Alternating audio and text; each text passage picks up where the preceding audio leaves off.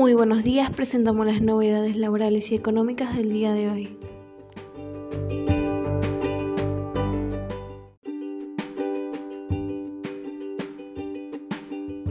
Se prevé el regreso del scoring para contribuyentes de AFIP.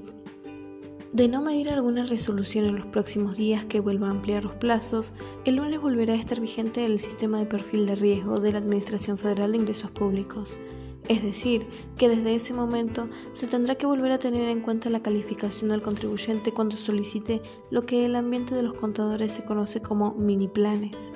Se trata de los planes de pago permanentes que fueron una tabla de flotación de la mayoría de las pequeñas y medianas empresas durante los peores meses de la pandemia. Los mini planes son facilidades a las que se puede acceder en cualquier momento del año a través de la web de la FIP.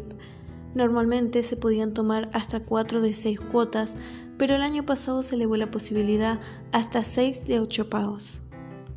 Mientras iban perdiendo facturación por efecto de la restricción a la circulación de personas durante el 2020, muchas pymes fueron cuotificando algunos vencimientos que se iban produciendo en el periodo de menos actividad económica para evitar caer en el incumplimiento. Se pudieron incluir deudas de IVA sobre todo. Frente a ello, el gobierno decidió suspender la aplicación del CIPER para determinar cuántas cuotas y planes podía acceder cada contribuyente.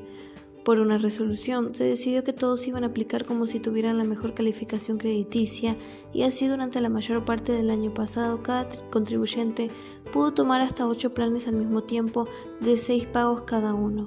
Un beneficio que en tiempos normales están reservados a los que tienen forja impecable ante el organismo.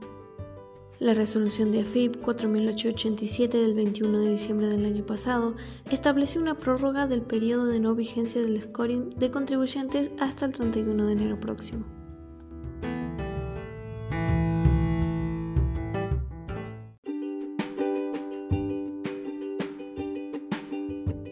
La AFIP está habilitada para cobrar desde hoy el aporte extraordinario. El presidente finalmente firmó el decreto reglamentario de la Ley 27.605, votada por el Congreso llamada Aporte Solidario y Extraordinario para ayudar a costear los efectos de la pandemia, o más conocida como Impuesto a la Riqueza. Desde este viernes 29 de enero, AFIP queda habilitada para notificar a los más de 11.000 contribuyentes que tienen un patrimonio superior a los 200 millones que están obligados a pagar. El decreto 42 del 2021 reza que, mediante la referida Ley 27.605, se creó con carácter de emergencia y por única vez un aporte extraordinario y obligatorio que recae sobre las personas humanas y sucesiones indivisas residentes en el país y en el exterior, cuyo valor total de bienes esté por encima del monto que allí se especifica.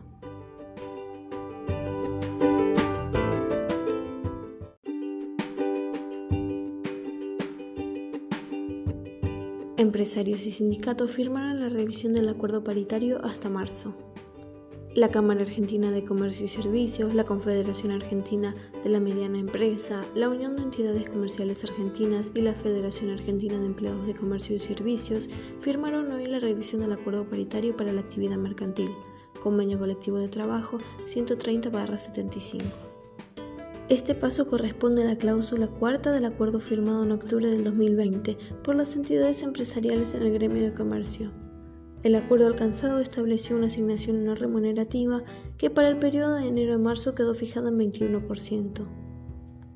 Desde el gremio mercantil, la expectativa era lograr un 25% de mejora, pero finalmente se cerró en tres tramos de 7%, complementando el 21% al final del periodo de referencia.